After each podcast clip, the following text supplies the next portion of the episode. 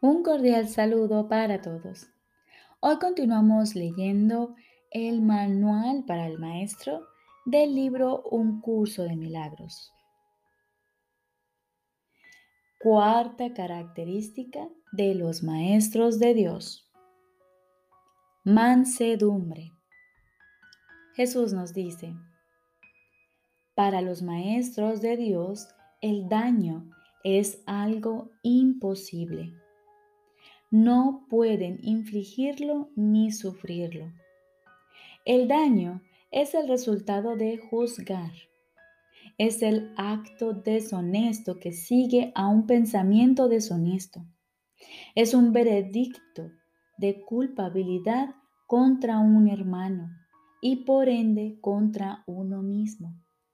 Representa el fin de la paz y la negación del aprendizaje demuestra la ausencia del plan de aprendizaje de Dios y el hecho de haber sido sustituido por la demencia.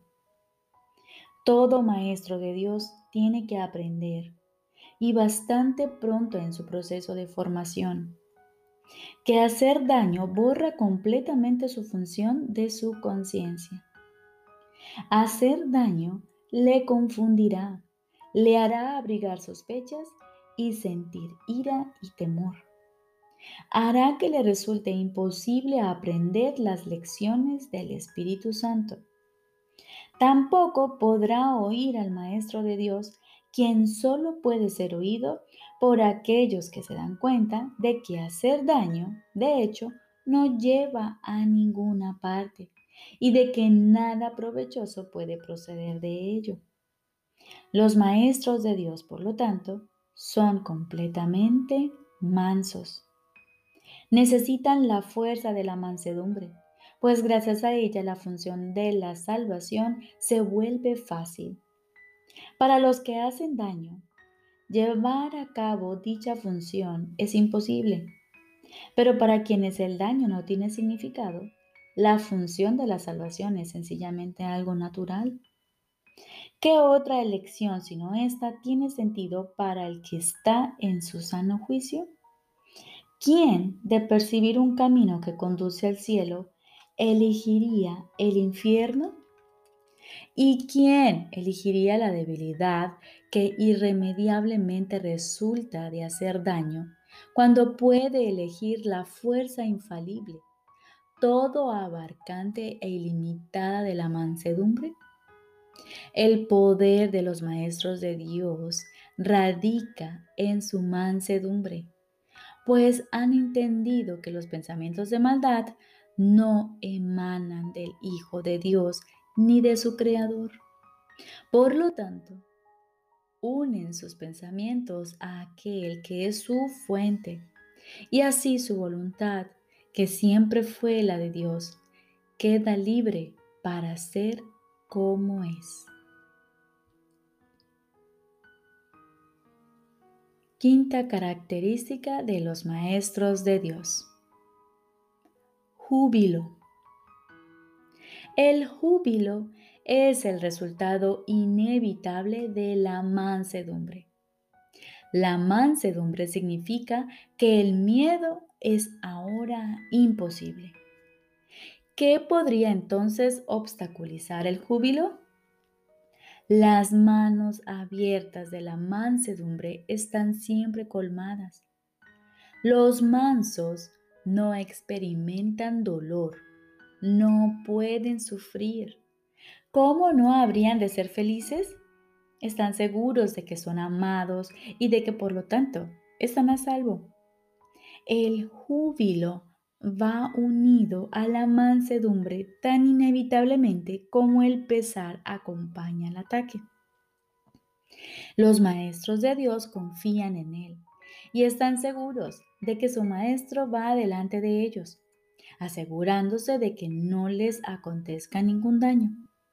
Disponen de sus dones y siguen su camino porque la voz de Dios los dirige en todo.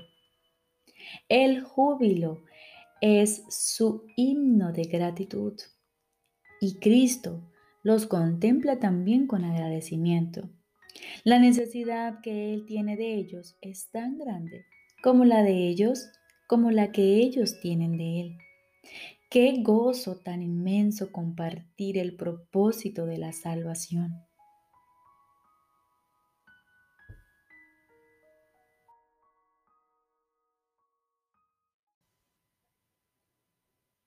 Ahora continuamos con el libro de ejercicios.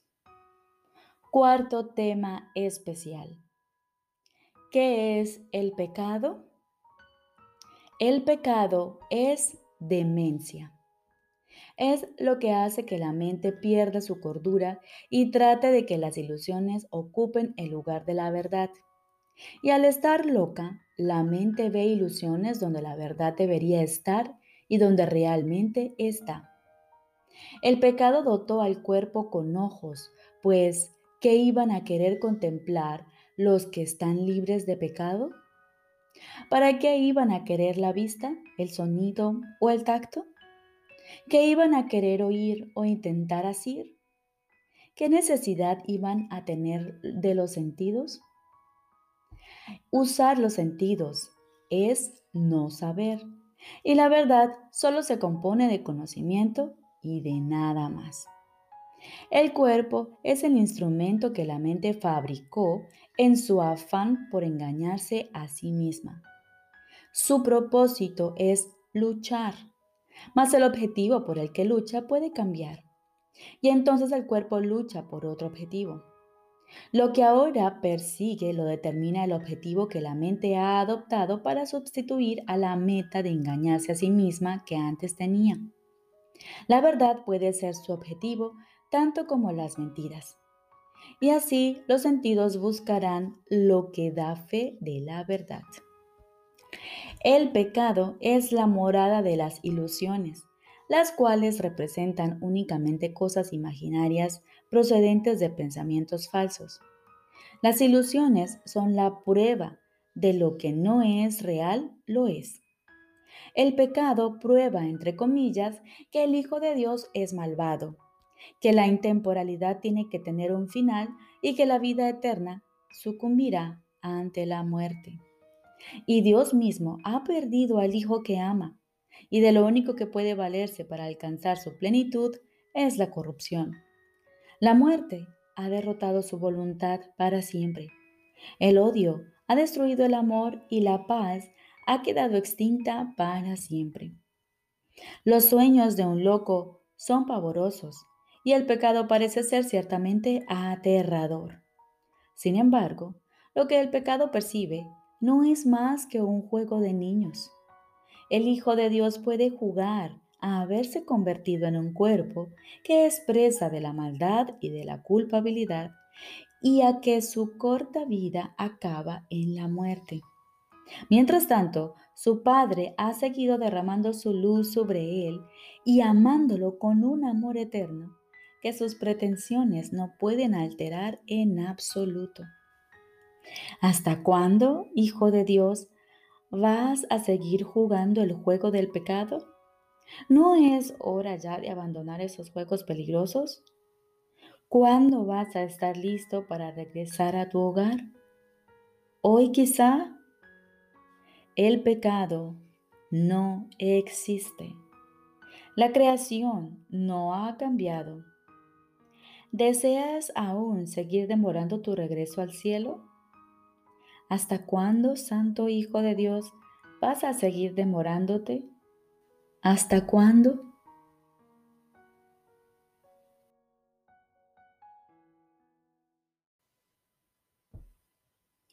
Lección número 257. Que no me olvide de mi propósito. Que no me olvide de mi propósito.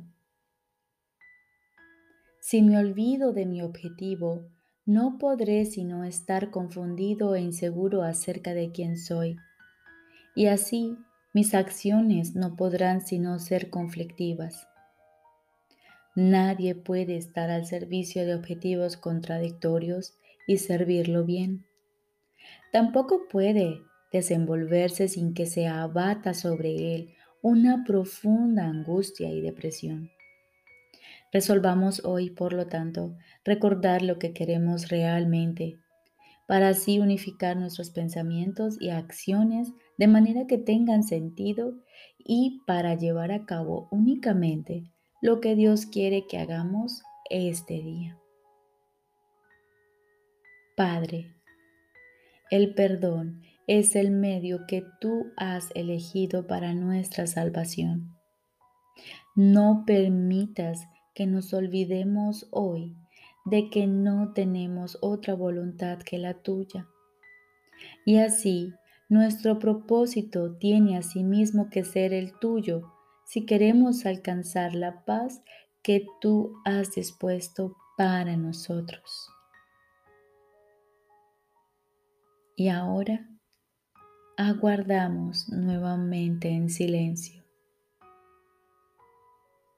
Acallamos nuestra mente. Aquietamos nuestros pensamientos y nos disponemos a escuchar la voz de nuestro Padre. Estoy seguro de que Él te hablará y de que tú le oirás.